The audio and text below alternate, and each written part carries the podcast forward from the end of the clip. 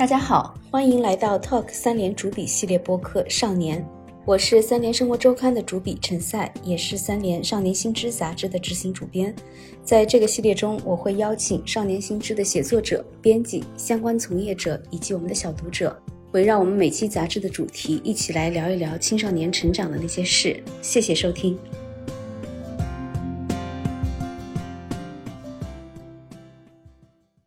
大家好，我是三联少年新知的执行主编陈赛，呃，非常高兴今天我们邀请到北大贾岩老师，还有他的女儿西西哈，我们就叫西西吧，一起来参与我们少年的这个播客的节目。贾岩老师他主要的研究领域是古代近东艺术与建筑史。古代埃及艺术史，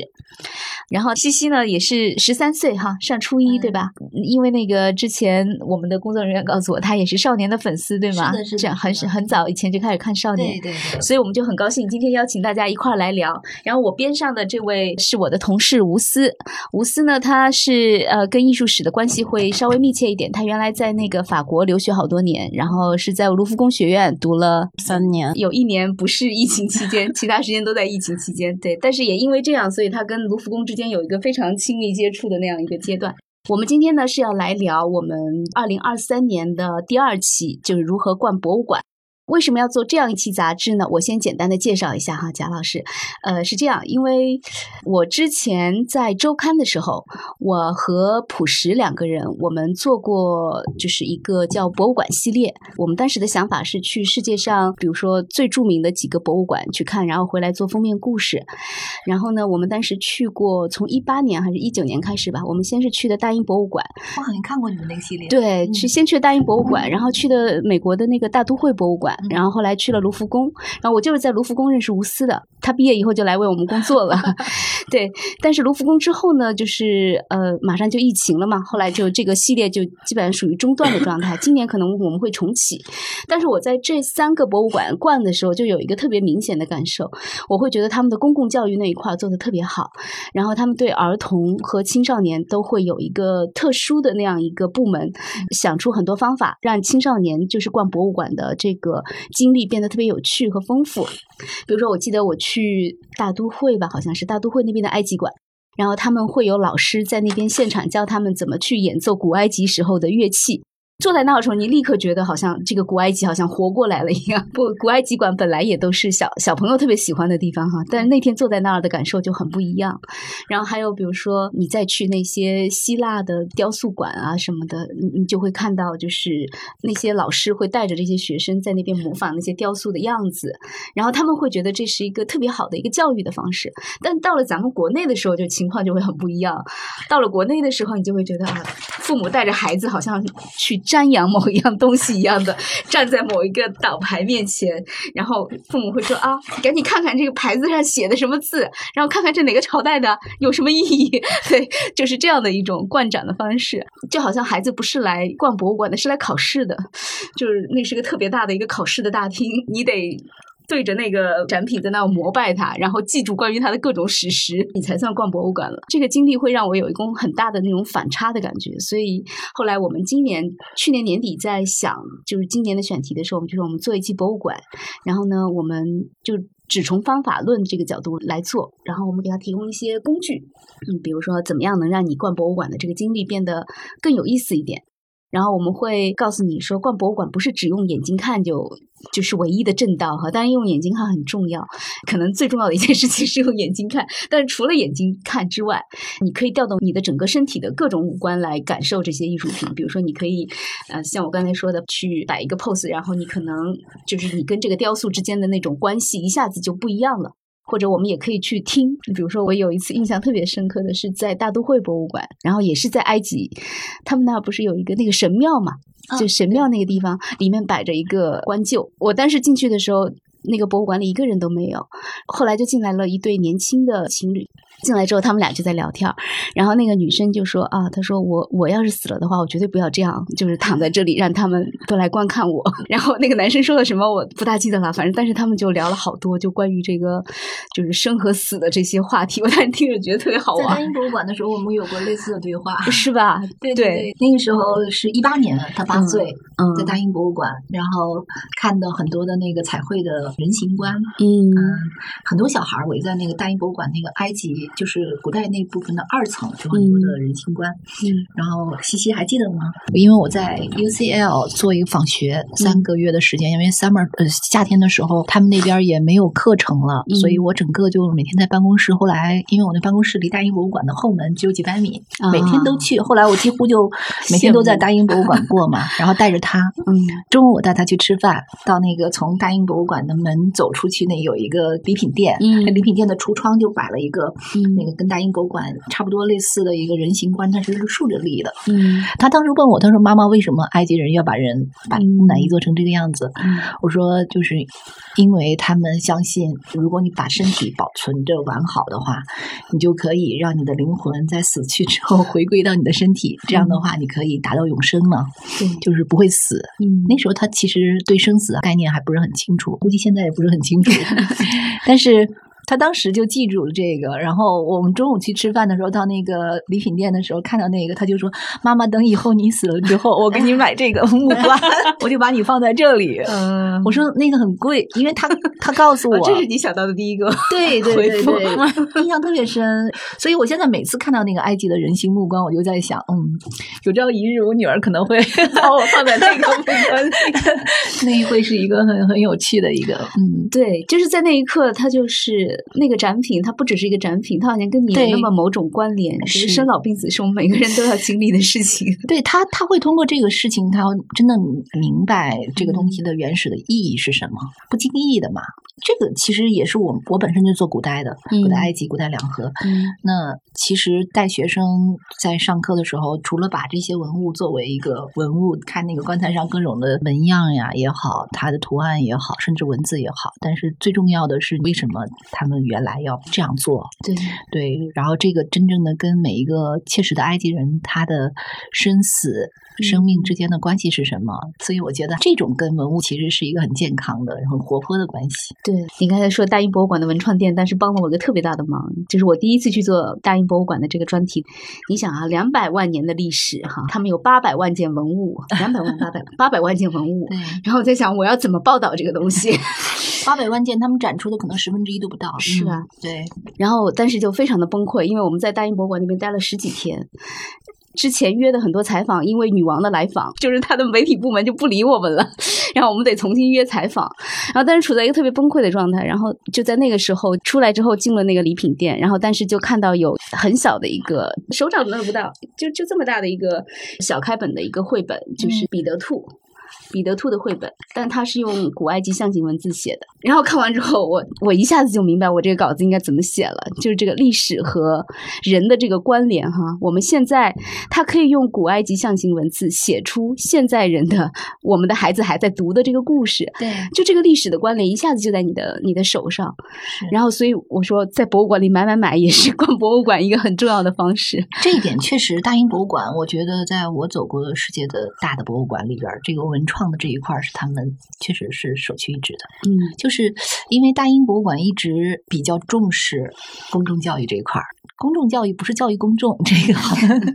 对，就是它几乎是因为大英博物馆它是免费的嘛，免免费向公众开放的，所以我做的博士论文的那个题材其实就是在大英博物馆，所以我很多年之前，嗯，读博士的时候，其实就在大英博物馆工作过一段时间，但那一段时间主要是工作为主，所以去了就直奔主题，也没有考虑其他的东西。但是其实一八年那几个月，尤其是带着他。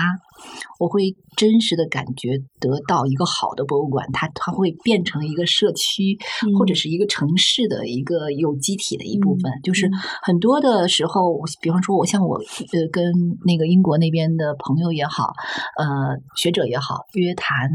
我们就直接就约在大英博物馆的，就是中庭呀，或者是哪个地方。就是你一下子，比方说我说哎，我那时候约一个埃及学家，我说我们就在 Rosetta Stone 那儿就就在那碰就对。我真的还没有在国内找到这样的一个地方，就是说我们甚至日常的交往啊什么都可以和它息息相关的一个博物馆。对，嗯。我觉得贾岩老师说这个，就它变成生活一部分这件事儿，我还是在巴黎深有感触的。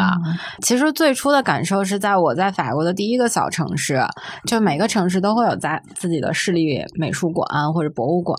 但是。你会发现，走着走着，就有法国同学跟你说：“哎，这就是我们以前一个古城墙，中世纪的城墙，然后它建起了一个博物馆。你在全法国只有两个城市呢，还能看到这个十一世纪的啊墙体。然后他们就会领我进去看，让我猜哪一块是十一世纪的。就那时候那个就很很有意思，因为你是自己在找，然后你就会不由自主的去分析说：哎，我要去看看这个墙的细节有哪些不一样的。”地方，然后最后怎么？好像我最后也猜错了。然后，但我就会觉得带着这种自己有想法去找，然后再去仔细的比较，然后再调动各个感官去看，就很有意思。然后说回到巴黎的话，因为。其实欧洲很多城市都有那种博物馆区，像维也纳就特别的典型。巴黎当然散布着大大小小太多的博物馆了，但卢浮宫还是一个聚集的地方。然后包括它前面就是啊奥赛，然后再往前又是菊园，就是卢浮宫的旁边的侧翼就是那个工艺美术馆，所以。就我记得那时候我住在不远的地方，然后我每天就巴黎的地铁也实在不怎么样，然后 然后我就走着去上学，那一路我就慢慢记住，哎，我路过了哪个大学，我路过了哪个研究所，我路过了哪个公园，我路过了几个花店，然后我到了卢浮宫，然后跟朋友约见面也是这个样子的，就是哎，我们今天去逛个博物馆，然后我们再去喝个咖啡，这种就是。它真的是生活的一部分。然后路边遇到那个电影院也特别有意思。就有时候我会，比如看完展之后，这一天跟朋友吃完饭，然后自己走在路上，突然遇到一个电影院，然后我就去看看，说这个时间段正好在演哪个电影，我想不想看？如果我想看，我就自己走进去了。就是这个文化生活，它都是相连的，嗯，就很舒服。希望咱们将来，比如说中国国内的博物馆也能变得这么青少年友好哈。但是在那之前，我们其实这本杂志要做的事情就是给大家多提供一些玩法。就是，嗯，比如说我们在博物馆里跟人聊聊天儿，可能是一个很好的一个观展的一个方式；或者你坐咖啡馆里观察周围人来人往，那也是一种方式；或者你在里面迷个路哈，你可能突然迷个路就看到胜利女神了。对对对，这是一个方法。反正就是说，在博物馆里有很多种这样的亲近博物馆、亲近艺术的一个方式，这是我们做的一个事情。所以我们今天邀请贾岩老师和西西过来呢，就是想问问，比如。比如说，你们有没有逛博物馆的一些独家的玩法？你比如说，西西很小，你就带着他去大英博物馆，对吧？西西现在还有印象的，你对大英博物馆印象最深的是什么？就我之前去逛博物馆的时候也迷路了一次，当时我就找那个寻宝图，我想找一个展，结果当时就是没找到，然后逛了半天，结果最后那个有一个大英博物馆的工作人员，然后就看到我一直在那里就是闲逛，然后还最后还拿广播来那个什么，找你妈妈说 是这样，其实就是我说那三个月的时间，我基本上因为我我是把大英博物馆我我办了专门在他们那个工作区工作的一个卡，嗯，所以呢我就每天。去那里工作，他呢就一个人，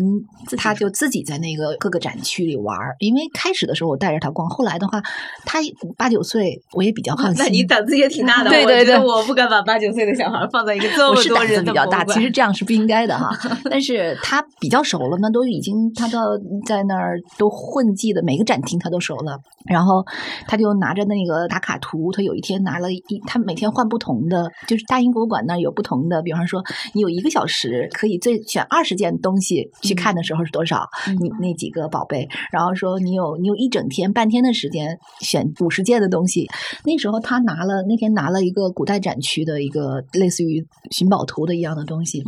然后他就去墨西哥馆，那个其实是一个比较偏的，我印象特别深。他找到那个墨西哥的那个双头蛇，就是那个绿松石那个双头蛇，也是也是一个明星展品。对对对，然后就说妈妈我要找这个。这个我还没有看过。那个墨西哥展厅，它的灯光打的比较暗，嗯，然后他就一个人去了。我说好，那时候我其实也没有给他手机，说实话，我胆子也确实很大。那个管员看着他就是这么小的年纪拿那个东西，好像在找什么，然后就觉得他肯定是迷路了，就问他。他其实英文还 OK，他小时候在美国长大，他跟他说没有 lost，嗯，然后但是那个管员不相信他。然后就说：“我我要是想妈咪。”路途 有三四个人都问我，就是吗？他一个人后来就强行把我拉到中心。对。然后我觉得这个外国人，我我当时还挺紧张，要是万一人家觉得我这个监管不力，对这个不太好，他就拿那广播叫叫他是西西的妈妈，请到哪哪哪去领孩子，类似于这种，我就把他领回来。我说你真的迷路了？他说没有，我跟他解释，他不听。但是这件事情他印象很深，就是说，我觉得这个是孩子和博物馆作为一个空间、一个场域，包括里边的每一样东西建立关系。就是现在，我估计他还记得，就是他现在一想起的那个墨西哥展厅那个黑乎乎的那个那个双头蛇，他还会产生小时候那个跟自己的那个那块记忆的相连。就像您刚才说的，就是这个迷路也是一种认识博物馆的方式嘛，是吧？嗯，就是那个时候，就卢浮宫的那个历史学家他就说的，他说。逛卢浮宫有两条路，一条是你去找，比如说去找达芬奇，去找米开朗基罗，去找那些确定的那些才华所在的地方；另外一条是去找你自己的那一条路，就那里会有惊喜，有你意想不到的一些发现。就是那是两条路，他说两条路你你都可以选。对，就是 对迷路的确是一个很好的办法。对，所以其实我倒是蛮蛮羡慕他的，说实话，因为我们做艺术史，有的时候会渴望一种所谓的叫做 innocent eye，对对，就是说好像你完全是空白的情况之下，你去第一眼认识这个东西，你 get 到那个形式最初的一种。其实就是一种跟你感官的之间的关系，让孩子就会有这样的感觉。我那个时候印象特别深，因为我是做亚述、亚述艺术的，就是那个两河的，然后带他去亚述的展厅，嗯，然后带他去看那些浮雕的时候，我都看过几千几百遍了，就是每一个细节其实都，至少那个展厅里的东西我是很熟悉的。然后带他去看那个亚述的猎狮浮雕，你应该有印象看过的，就狮子被射死的各种各样的动作，嗯，环节。他当时很小，八岁多。欣欣，你还记得吗？你看到的时候就掉眼泪了啊？嗯，你都不记得了是吗？妈妈那时候印象特别深刻。这件事情我在课堂上还跟学生说，我印象真的特别深刻。包括还有那个，还有一个场景，就是妈妈带你去看，就是亚述人惩罚那个俘虏剥皮，你还记得吗？挂在那个城墙上，那个记得。嗯，但是那个他只是觉得哦好那个什么，但是我觉得那一刻他看到狮子的时候，跟那个小动物的时候，他是有一些共情的情绪在的。然后他还问我，他说：“妈妈，为什么亚述人这么 残忍？就是说，嗯，要把这个狮子杀死，狮子好好的，为什么要猎狮呢？其实确实呀，那个你在课堂上也要跟学生解释，为什么亚述人要猎狮，还要把它就是刻在墙上，对吧？对，但那一瞬间的感知能力真的是。就是好像我会觉得是小朋友跟大人就很本能的一个区别。就是我其实，在维也纳艺术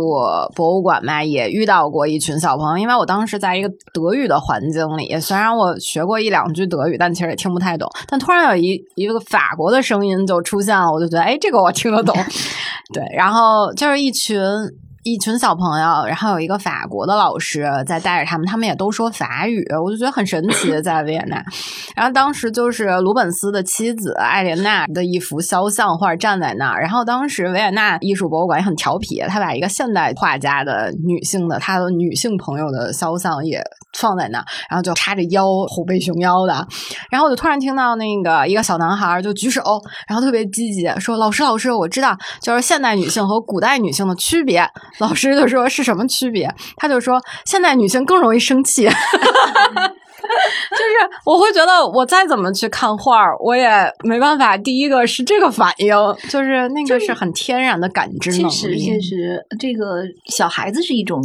感觉，然后带那些比他大点儿的孩子。一九年的时候，我带着学生，本科生也有，研究生也有，博士生也有。真正进入博士研究的状态了，他可能就是更加的理性思维的对的那些。但是我印象特别深，那时候他我也带着他了，就是整个在意大利，我们走了四五个城市吧，四个还是呃，就是罗马、威尼斯、米兰，加上佛罗伦萨，嗯，这几个城市，主要是带学生去看双年展，然后他也跟着。我我印象特别深的就是本科的同同学去到博物馆之后，他会拍很多的。就是名画的细节，然后做成表情包。嗯 哦，真的特别好玩。他等于是把那个图像再创作嘛？对，再创作之后，后来我我发现我回来再看照片的时候，我看每一个名像名画都像表情包，就是就是你会真的，他这一代的学生孩子也是这样。我现在发现，就是现在的这一代孩子，零零后啊，包括像他已经是一零后了，是用图像思维和交流的一代。就是你真正你给他发一长段话，他会觉得嗯。嗯，这样，但是你给他发一个表情包，他就我 觉得一下子你可以和他沟通，是吧？对，发一个消息，要不发一个表情包，会觉得我很凶。对对，所以就是这样哈。我们这一期杂志里还找表情包找了好久，最受欢迎的一篇文章就是那个表情包的。我们用文物做了一批表情包在前面。说到表情包，我们也有，而且跟您专业还挺相近的，因为卢浮宫也是埃及学非常有名嘛，而且我们埃及学是。是你想要去学习的名额都很紧张的，然后是个大系，算是我们的。然后，但是考试压力什么的太太激烈了，因为我们其实无论是入学率还是毕业率都奇低无比。埃及系呢就更难，因为他们还涉及到要学古语言学啊，各种的。说到考试的时候，大家就会做表情包，然后基本上就是外国学生也一样吗？也一样，也一样。对，然后全球性的，对，而且他们特别逗，他们会做迪比斯左岸，你知道为什么吧？因为不是有那个万人坑吗？我们就想说考试全都考砸了，所以大家就会说我要去迪比斯左岸挖坟，你要一起吗？就是那个考试压力特别大，我们就会做一些艺术史的那种表情包，然后去解放一下自己的压力。我觉得在这些图像视觉里面找表情包，可能也是会非常吸引这一代孩子 去博物馆的一个原因。是，嗯，对。就我们期中、期末考试考历史的时候，还有人转朋友圈，就是发那个什么转发这个秦始皇，什么历史考试就是什么什么不会黄。对，都是这样。大家好，森林中读暑假特别策划了一档付费播客专辑。孩子，你的情绪我们在乎。预防加发掘加帮助，一份青少年心理问题实用指南。在今天这样一个高度竞争性的社会里，青少年要面临的压力一点都不比成年人少。他们的压力来自学业、家庭、同辈关系、身体变化、未来的不确定性等各种压力。尤其是在青春期，这是一个非常动荡的人生阶段。有人用“疾风怒涛”的时期来形容它。意思是像在波涛汹涌的大海上航行。为了帮助这些遭遇情绪漩涡和心灵困境的孩子，我们策划制作了这档节目。节目中，三联少年新知杂志执行主编陈赛将与五位青少年心理和医学专家，包括徐凯文博士、陈芷妍教授、刘文丽教授、宗春山教授、易家龙医生，就教育内卷、社交隔离、性教育、校园霸凌、抑郁症等话题展开对话。共同探讨青少年可能或正在遭遇的压力困境，提供一些解决问题的工具和方法，引导家长去观察、探究、感受孩子的情绪。专辑一共五期内容，感兴趣的朋友可以在小宇宙搜索“孩子，你的情绪我们在乎”，或者点击 Talk 三联节目主页内的 banner 订阅收听。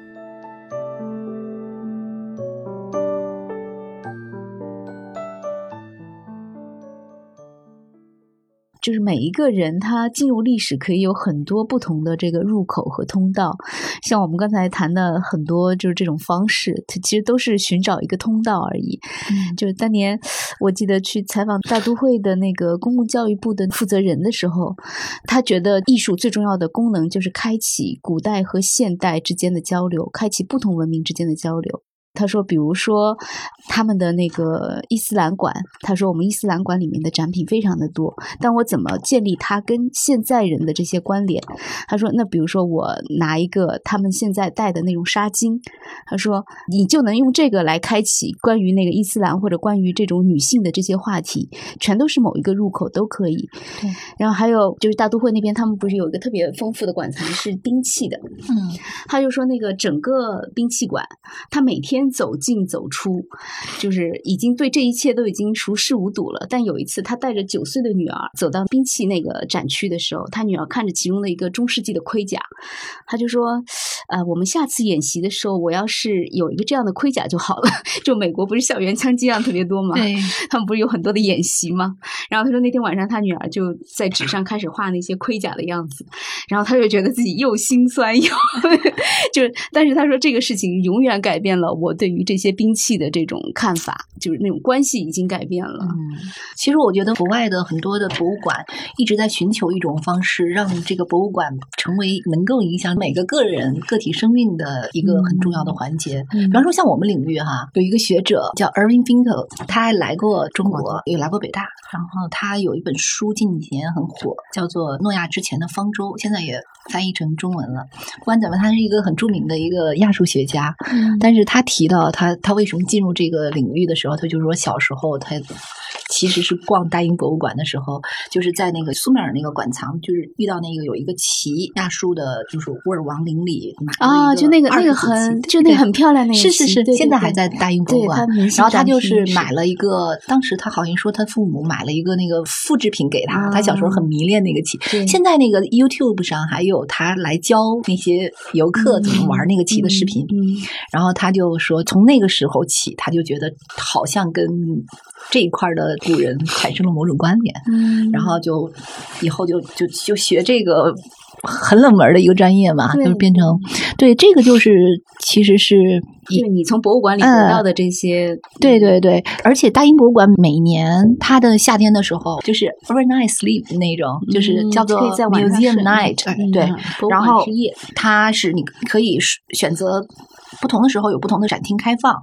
嗯，比方说那一年夏天我带他去的时候，就是埃及馆就有开放，说晚上你可以跟木木乃伊同睡，啊，但是那个要很长时间之前注册，然后就我我们去的时候就是已经没有位置了，但当时我还挺感兴趣的，我在想就是如果是带他在那儿过一夜的话，他会搭帐篷呀，或者是那种就会觉得很好玩，我我自己也蛮还蛮想体验的，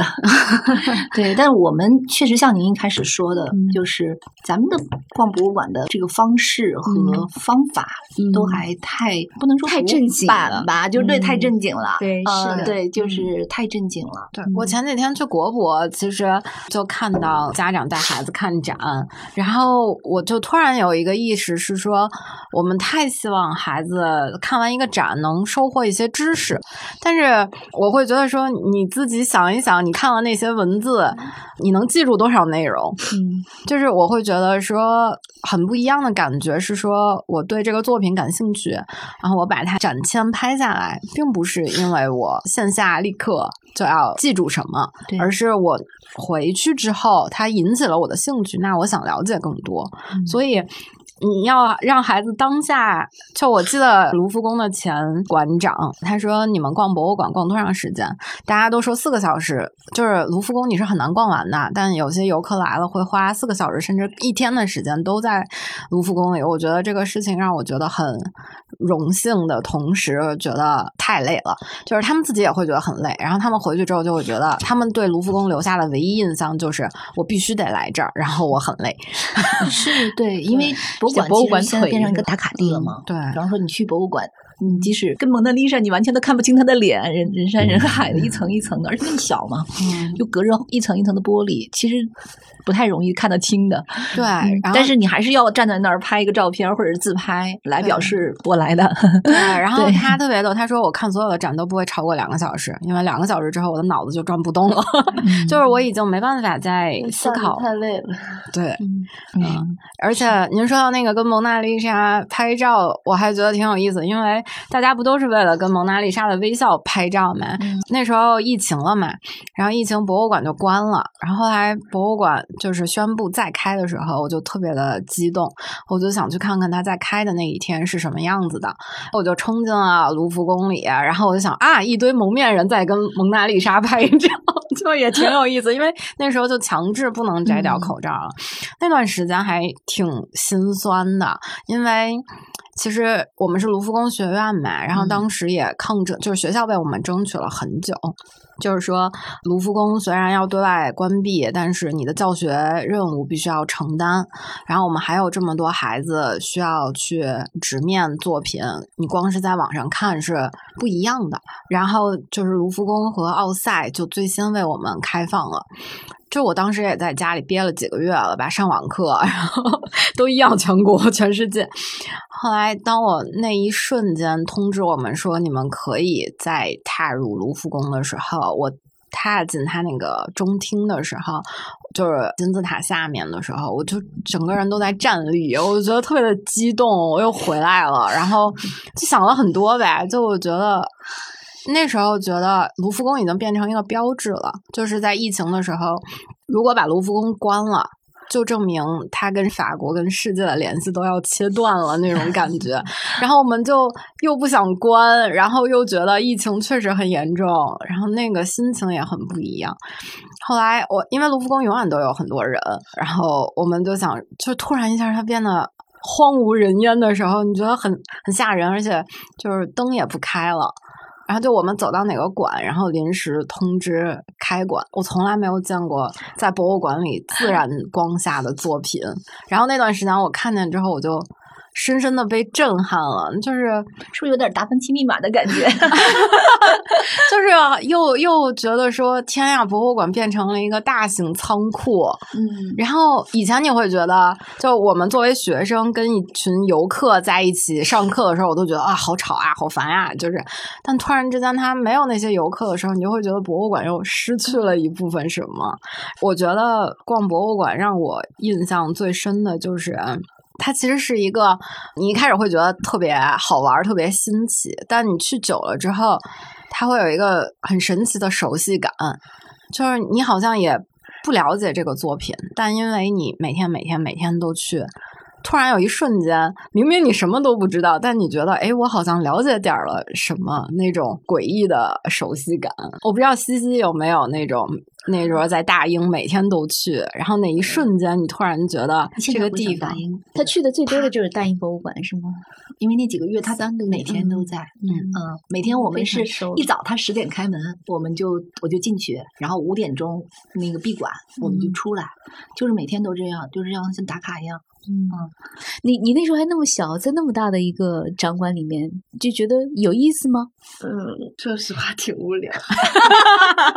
我当时就比较喜欢那些比较新奇的展品，就看起来就是感觉很好玩。然后不是说它的艺术性有多大吧，就是比如说它有一个什么陶瓷展品，然后他会告诉你什么这个展品有很强的故事性什么的，对它发生了什么样的故事，然后然后才会有这样的一个展品。我觉得就那个种。挺好玩。我觉得他刚才说的有一点，就是说要有这个故事性，还有那个互动感。这一点上，我我感觉小朋友一般觉得最有参与感的其实是现当代艺术。对对，嗯，对。我记得他特别小的时候，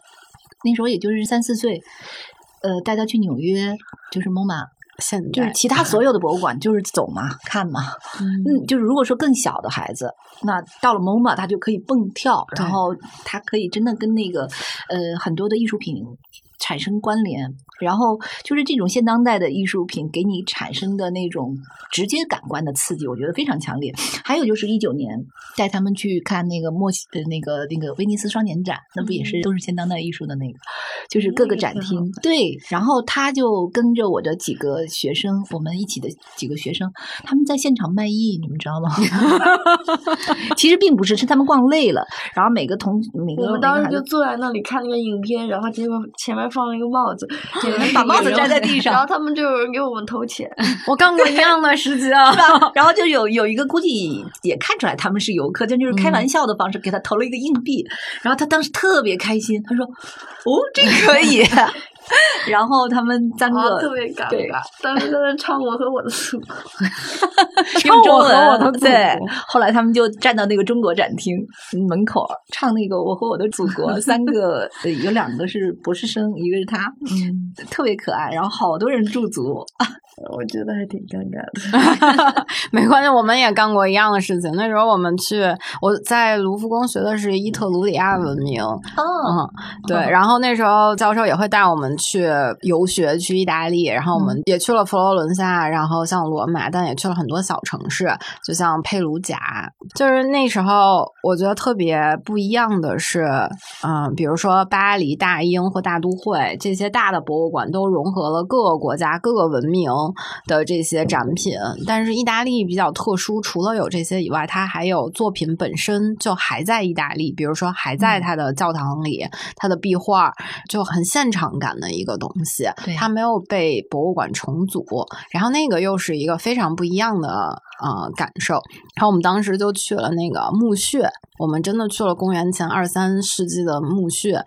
当时就很激动，因为都是一个一个的墓坑。然后我们虽然有真的考古，但是你看前人留下的考古痕迹也不一样，而且需要有那种钢铁的东西去支撑那个墓不要塌。而且教授不敢让我们进去，他怕那个墓塌了会影响我们，他自己会先探下去。然后但是后面我们就很激动，我们就也都想去看看。其实里面可能已经没有什么了，但是就想看看我们能走到多深这一种。就是我们平时在学校去学。这个呃墓的造型是怎么样的？然后它的结构是什么样的？然后它甚至我以前不能理解，说怎么会有人在墓里做出了一个天花板，做出了一个房子的屋顶？但当你站在那个墓的时候，你就一切都明白了，为什么它会。隔出一个门，他会画出一个门。这个门的左右两边，这个墙的左右两边都画了什么？他们就是即将进入这个永生之门，就是这种感觉。他这是他们最后聚会的地方，什么都不用说，一瞬间就能明白。那个比你上课老师反复强调，然后用不断的去对比，然后给你看一幅一幅那个墓葬壁画，就更直观。就是这叫现场感哈。对，这种现场感其实。说回到博物馆的主题，可能就是这个布展上，就是一个城市或者你生活的这个地方，像罗马，像包括北京，其实也都是，就是本身它就是一个大型的，好像是前人留给后人的一个博物馆。我我觉得有有你说的这种感觉的，还有一个就是埃及。对，埃及是怎么样呢？就是有各种各样的墓嘛。我本身就学埃及的，我其实零三到零四还在埃及，我读研究生的时候在埃及生活过一年，在开罗大学做交换，那时候还是很小的学生。嗯，但是我我觉得我真正的理解埃及人的很多思维方式、生活方式，其实就是在他自己生活的那个地方，然后你去看他的墓，包括看他的博物馆，呃，那种感觉。刚才你说的那个，我觉得我也曾经有过。比方说我们在课。堂上会学说埃及人的那个灵魂观、来世观，呃，这种，然后说他们的想法是，就比方说人死之后，他有几种灵魂的方式啊，其中有一个就我们把它叫做灵魂的小鸟，是一个在象形文字里画成一个鸟的形状，叫八，他会。晚上的时候，就是你的身体还住在墓穴里，但是你那个八小小八鸟会可以飞出去，就是自由的这样的。所以，相当于你的身体是一个容器，你的灵魂其实是自在的。埃及人的观念里就是说，你的古人和今人、死人和活人是可以在同一个界域里生活的。所以，就是你走在开罗，或者是走在像卢克索这样的一个充满了古迹的一个地方的时候，你就会真切的感觉得到，所有几千年之前生活的那些人的灵魂的小鸟都在你旁边 飞，真的就是很有趣啊！因为真正的不用进到那个墓葬里。呃，你就能感觉得到，因为你你你走过几条街，可能你就会看到，真的是遍地是古迹，嗯，太多了。就是比方说到卢克索啊、阿斯旺这种地方，就那些神庙 就在你的周围，你你逛着逛着街，可能就到了一个大型的神庙。所以古人和今人，活人和死人真的就生活在一起。嗯，呃，就是到了那个地方才会感觉得到。对 对对，嗯嗯，我觉得博物馆其实这些年在搭建、重现这种场景的时候，也花了非常大的力气，就是想要来参观的人能有这样的感觉。国内马王堆是不是是在原址上重建的那个？但马王堆你需要站在旁边看底下吗？就是其实你跟那文物是有还是有距离感，而且就我去了几次马马王堆，我的整体的参观体验并不是那么好，因为人太多了。那这个没办法。对，然后他那个整个，我我觉得他已经算是就是尽量的想要给你提供一个更好的一个观赏的环境，但是整体上你还是要站在外围来看，然后常常是要排队，然后人人挨着人，然后你也看不太清楚。另外就是对孩子来讲，大人的话我们去看。至少你能看到你想看到的东西，但是孩子，当你不知道你想要看什么的时候，那他那个参观的那个高度，就是那个视角呀什么的，各种各样的。反正西西那次去的时候，我觉得你还对马王堆有印象吗？没，没有什么印象了，对吧？就是在那里就很累。嗯，去西安，其实他最喜欢的是城墙。嗯嗯，就是像城墙啊这种地方，就是他是可以站在那儿，他感觉就有那种感官的，嗯，而且他觉得跟生活是。息息相关的嘛，上面你还可以骑自行车，还可以有卖冰棍的 这种这种东西。他还跟我说，他说妈妈骑自行车什么的？对，就是很多的中国的古城这一块儿，我觉得现在开发挺好的。那那西西在在上面骑自行车，是因为觉得这个运动很有意思，还是说能在城墙上骑自行车很不一样？当时你是哪种感觉？当时其实首先的感觉是，就当时走很久就觉得很累，然后 骑自行车，然后后面他那个就是感觉就是在那应该很酷吧，很酷啊。嗯，而且他刚开始的时候，他会觉得城墙不就是个墙嘛，嗯，对吧？站到那个城墙的时候，上面的时候，你会发现城墙其实是一个建筑，它是有体量的，嗯，然后它上面会有树，甚至城墙上面还有城楼啊，就是这种东西，就是整个的观感是不一样。就当你站在底下的时候，你觉得城墙是一个片状的，对。但是你站在上面的时候，你发现那其实是一个空间感。对对，就是他挑战了你的惯常思维。对，嗯，我我们去年做过一期关于历史的一个封面，就是怎么学历史。但是请我们一个同事，就是他也一直做地理方面的这种研究，然后他就说他最震撼的一次博物馆的一个经历，就是去那个大运河博物馆，是在扬州吧，好像。然后他就说，当时看到整个大运河的那个淤泥，就它底下那淤泥起来之后捞出来，然后你就会看到各个朝代的这些陶瓷啊，还有这种遗存的碎片，全都嵌在那儿。然后他会把它的年代全部列出来，比如说上面是夏，或者那个夏应该还没有成立，就是商，或者就是就是整个一直到清，对，一直到清朝，就整个历史的这个横剖面就在你眼前。他说那个是一个特别震撼的一个视觉的一个东西，嗯，像这种东西可能会对人有特别长久的这个影响。就是你在博物馆里看到某一样东西，它非常强烈的震撼你的整个的感官的东西。对对对。您为什么会去学古埃及？跟这个有什么关系吗？对，你要说到这个话题，还真的跟博物馆有关系。有关系。实际上，我原来是历史系嘛，我在本科和研究生都是北大历史系，所以我其实是二零零三年到零四年这一年，嗯，在埃及留学的那一年，是后来决定回国之后，就是研究生之后读博士的方向，我是转到艺术史这一块儿。当时就是在埃及的时候，第一感觉。就是我学的这个东西，原来有这么多实物是可以看的。嗯，就是因为在国内，你毕竟也看的都是，就是看的艺术品也是都是画册嘛。嗯，然后包括我们学古文字啊什么的，就是你会觉得文字和文物之间是有弊的。嗯，但是你在那儿发现，哦，原来金字塔铭文就写在金字塔里边，就是这种。这这是一块儿。再一个，你当时我会觉得，哦，原来学了这么多年，我居然看不懂博物馆。这是两种，一种是我发现其实有这么多东西可以看，这个东西是跟我的专业是密切相关的。再一个，我发现我确实看不懂，那种看不懂，并不是说我不懂它它背后的历史或者是什么，我是发现就是视觉材料它本身的逻辑。建构这一块我不懂，比方说王的造像，为什么一会儿胡子是直的，一会儿胡子是弯的，嗯，对吧？然后他为什么要一会儿正面，一会儿侧面，或者这类的，这类的纯视觉的语言的逻辑。我觉得这一块是我们艺术史这个专业来做的。我去采访过他们的那个埃及馆的馆长。然后他就说，埃及的整个的文明都渗透着“神秘”两个字，就不管你用多么科学的方法去研究它，你最终还是要归结到“神秘”两个字。我最早被埃及人吸引，恰恰不是因为它神秘，嗯，是因为我觉得埃及人单纯，单纯。对，就是在我读本科的时候。我们那会儿进入到历史系，常常会老师每一每一门课，那时候流行读一些外国理论啊，或者大部头的一些作品，就觉得看不懂。但是反而就是其实去看古埃及的一些东西的时候。他的铭文啊，他的画儿，我突然就觉得，好像人在最初的时候，其实他的思维方式和他的表达方式是很单纯。当然，你慢慢的，就是你去读亡灵书，呃，你虽然每个字都读懂了，但他其实还是背后有很深的一套文化密码需要你破译。但是至少一开始接触他的时候，他是直击灵魂的，就是他跟你之间的沟通是不需要有一层一层的。理论建构的，嗯，对，什么东西直击灵魂？就是一开始我们说的，比方说生死、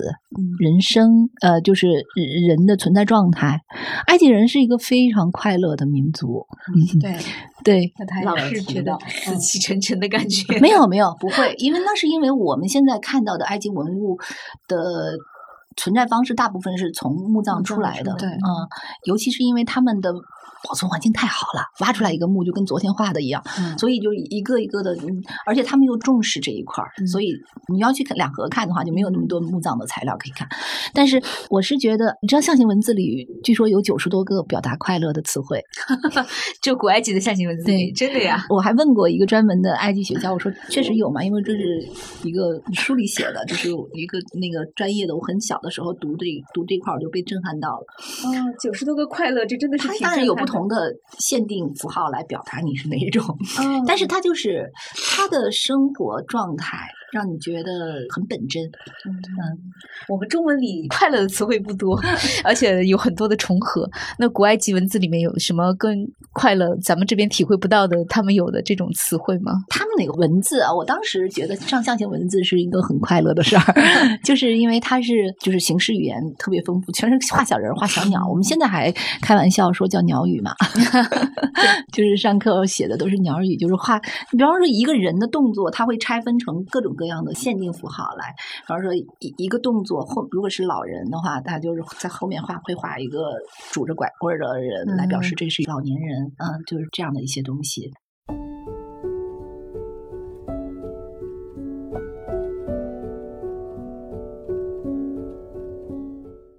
你们觉得最美好的一次逛博物馆的经历，就是有一次咱们英国快回去的时候，那次。但是我当时就基本没怎么逛博物馆，我去它中间有一个那个湖，然后它旁边都是给一堆小孩玩的那种文创产品啊什么，就是把那个艺术产品就变成那个什么了。哦，你说的是白金汉宫吧？嗯。是吧？是在那个宫殿那个博物馆，然后它当时还有特别多好玩的东西，所以玩还是很关键，是还是玩？对，文创店里面对吧？呃，它是它是没有文创，它中间有个湖，然后旁边有很多什么给小孩玩的项目，就是有一个比如说一个大桌子，上面有专门负责就是带小孩玩的一个老师什么的，嗯，那种，然后他就有可能像 workshop 那我的记忆点好像孩子还是有有偏差的，嗯。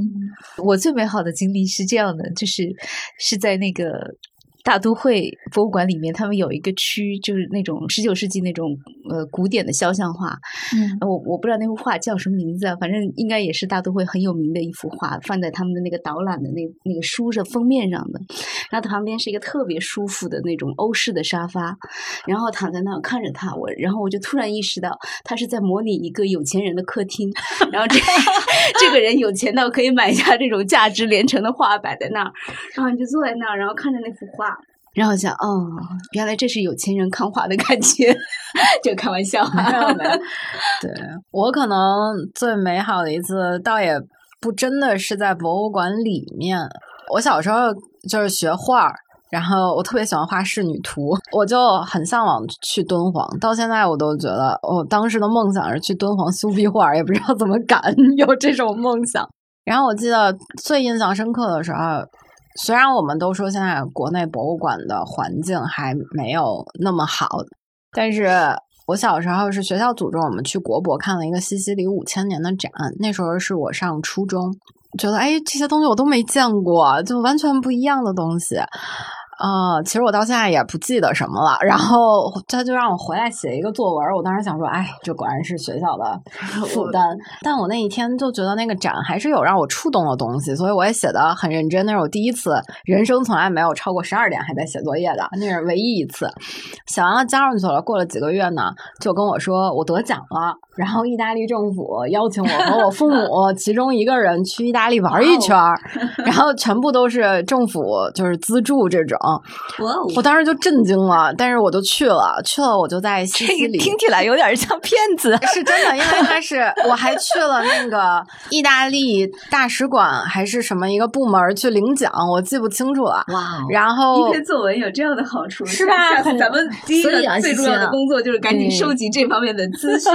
传递给我们的孩子。我当时就跟我妈妈去了那个暑假，当时在那个阿格里真托，我印象特别深刻，在西西里岛，在阿格里真托，然后一天晚上把我们叫出去，因为一般都是白天去参观嘛，一天晚上把我们叫上去，然后带进了一个车上，特别的黑，突然那个车厢里就放出那个意大利咏叹调的那个歌声，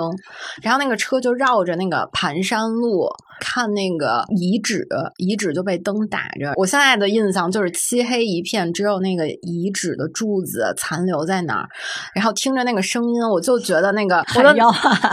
对我脑海里就有一个女神在那里孤独的，就是独舞那种感觉。然后我就觉得哇，灵感大发，赶紧写写写。然后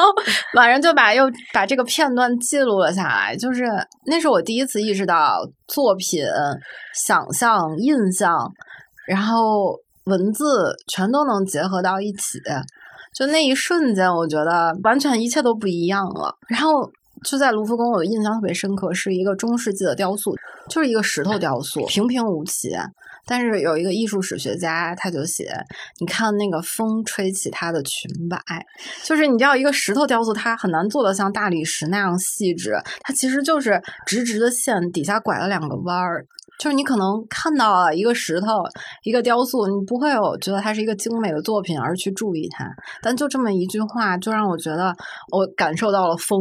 然后我就觉得原来文字和作品是这样的连接，就我会觉得说艺术史最美好的东西就是它包含了这种美，然后我还能通过写出来的这些文字。能再传递给那些人，他们可以有些人擅长读图，擅长读作品；有些人擅长读文字，但他们就能沟通起来了。我就会觉得这这件事才是艺术作品里最美好的事情啊。贾老师呢？因为可能也是逛太多了，你单说一次的话，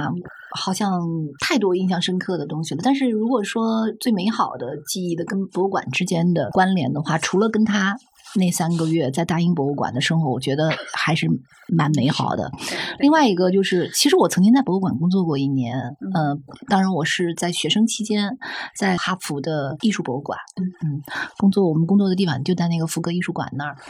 那时候，哈佛艺术馆要重新开馆，他们重新就是把那个建筑重新改了之后要重新开馆。那重新开馆之后要重新布置进东馆藏那块儿，我我那一年是在那儿拿了一个奖学金，然后在那儿做呃类。似于晋东馆藏的一个策展活动，所以我就负责晋东的 印章、滚印，还有泥板的那一个小的展柜，给他们整理那个，就是因为哈佛那儿有二三百个百枚那个滚印，然后帮他们挑选最合适展出的，把那个展品的信息写清楚。那时候觉得那个工作 so boring，就是觉得好无聊的一个工作。但是后来那个开馆了之后。就是你，你发现你的你写的文字，或者是你挑选的展品，就在那儿展出。甚至于现在你们去哈佛艺术馆的话，那个滚印它是石头的嘛，你要在那个泥上面给它滚出来，每一个都是我做的，就是那个 impressions 我们叫的，就是那个印文的那个印章的那个压出来的那个浮雕那个，然后当时做了很多块儿。嗯，每一个至少做三到四块，要完美的那种。然后他们选择一块，其实是我选，选择一块放在那里展出。哦，我当时觉得还是很有成就感的，就是觉得 somehow 你就真的在哈佛留了一些 impressions 在那里，留下一些。对对对，然后后来甚至于我的同事，呃，我我我们那个我我记得那同事去哈佛参观的时候，然后他就看到他说他说，你看我看到你的作品了，哦，我我觉得还是挺开心的。这个其实我觉得是作为我一个其实是一个艺术史工作者了，就是跟博物馆的亲密接触呃之一。再一个，我觉得也是。后来我做完那一年的 intern 之后，然后我要回国之前，我又跟我博物馆的那个主管，那个也是我的老师之一，然后就就去见他，我说我要回中国了。然后他说：“中国有没有古代京东馆藏啊这类的东西？你知道当时我们哈佛的学生，就是哈佛的本科生是很幸运的，因为我们他在他们第一年的时候不是有那种叫 freshman seminar，现在北大也有这种课，叫做新生讨论课，大概十几二十个学生的规模，然后老师会有点类似于小班授课，一对一的很专题的内容。然后我我当时那个我们有一个新生讨论课，是我自己的老师来上了，就叫做滚印 cylinder sales。”然后就真的从博物馆选大概二十枚左右的印章，让学生在课堂上拿着几千年之前的文物，然后在那个软泥上印，体验这个东西它原来的原始的这种使用环境和它的功能和意义。我们博物馆那个老师就说：“你们有没有类似的就是这种教学器材？”我说：“没有啊。”我说：“我们这一块馆藏还是。”大学博物馆，我说我们还是没有。然后他说：“这样吧，把你当年做的那些就是 impressions 那些东西，我给你弄一套，然后你拿回去当教具。”